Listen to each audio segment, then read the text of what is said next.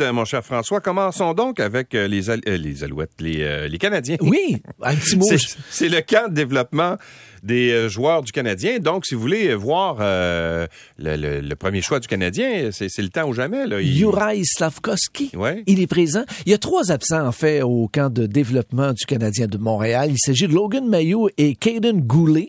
Les deux sont blessés. Il y a également Yann Maisak qui, lui, est, participe au camp d'entraînement de, de son équipe junior parce qu'il va avoir les championnats du monde de hockey junior qui ont été remis en raison de la pandémie. Alors, lui, il est absent. Mais pour ce qui est de tous les autres jeunes de l'organisation, même les jeunes joueurs qui ont été invités de la Ligue junior majeure du Québec ou les joueurs américains, eh bien, ils sont présents. Ça se déroule du côté de Brossard. Alors, Ouais. si jamais vous êtes intéressé, il n'y a pas de problème. C'est ouvert au public. Ah bon, d'accord, je vais peut-être aller faire un tour là. Moi, Ben oui. ouais, Ça dure combien de temps? Ah, ben, ça dépend. Il y a des, des fois, il y a deux entraînements par jour. Des Non, fois, mais je veux dire, un- c'est sur plusieurs Ah, c'est jours. jusqu'à là. jusqu'à mercredi. Ah, OK. Jusqu'à l'ouverture des, des- de, de- de la chasse aux joueurs autonomes. Ah, d'accord.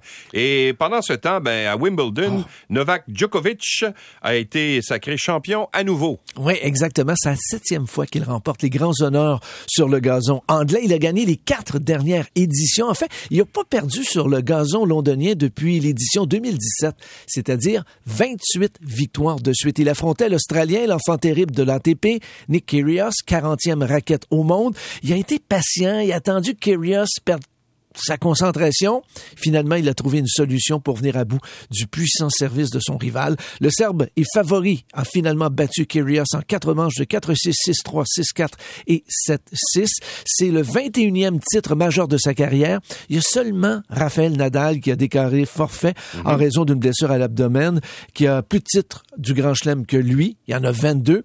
Et si la tendance se maintient, Louis, il gagnera pas lors du prochain Grand Prix de la saison à New York parce qu'il est pas vacciné. Puis si Ah t'es ouais. pas vacciné, t'as pas le droit de mettre les pieds aux États-Unis. Alors lui, il veut pas se faire vacciner, donc il participera pas aux internationaux des États-Unis. Formule 1, Ferrari a gagné hier. C'est une belle revanche pour Charles Leclerc euh, qui avait été écarté. Euh, en fait, il y avait eu deux pannes de moteur dans des courses précédentes. Ça l'avait privé de, de podium, mais pas hier. Oui, c'est une troisième victoire cette saison pour Leclerc. Il a réussi à devancer le néerlandais Max Verstappen. Leclerc est parti deuxième, derrière Verstappen qui avait remporté la course sprint samedi.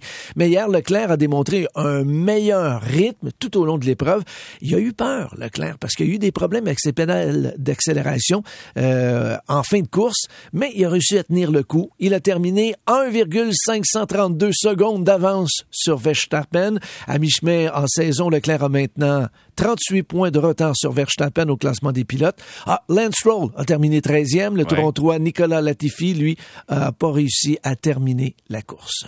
Et rumeur dans la Ligue nationale. Ben écoute, y a une rumeur du journaliste Chris Johnson de TSN. Si les Flames sont pas capables de s'entendre avec Johnny Gaudreau, le deuxième pointeur de la Ligue nationale cette année, ben il y aurait peut-être parce que l'ouverture du marché autonome, des joueurs autonomes, c'est le 13 juillet cette semaine, donc il faut réussir à négocier avec euh, ces joueurs d'ici ce temps-là. Ben il pourrait être tenté de se tourner vers Nazem Kadri qui vient de gagner la Coupe Stanley avec l'Avalanche du Colorado.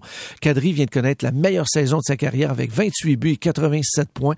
Donc, ça serait intéressant de voir ce qui va se passer de ce côté-là. Et euh, chez les Alouettes, ben, ils vont disputer leur euh, prochain match jeudi contre Edmonton. Et vous savez que ben on a un nouveau coach, un nouveau coach chez Ben les oui. Alouettes de Montréal, Danny Machocha. Hier, il y avait un entraînement, entre autres euh, mon confrère de travail à RDS, euh, Didier Orméjus, a assisté à l'entraînement. Il a rencontré Danny Machocha et Machocha a été très clair. Bon, premièrement, il veut que l'offensive soit plus productive Ouais. et il va falloir que l'équipe soit un peu plus disciplinée.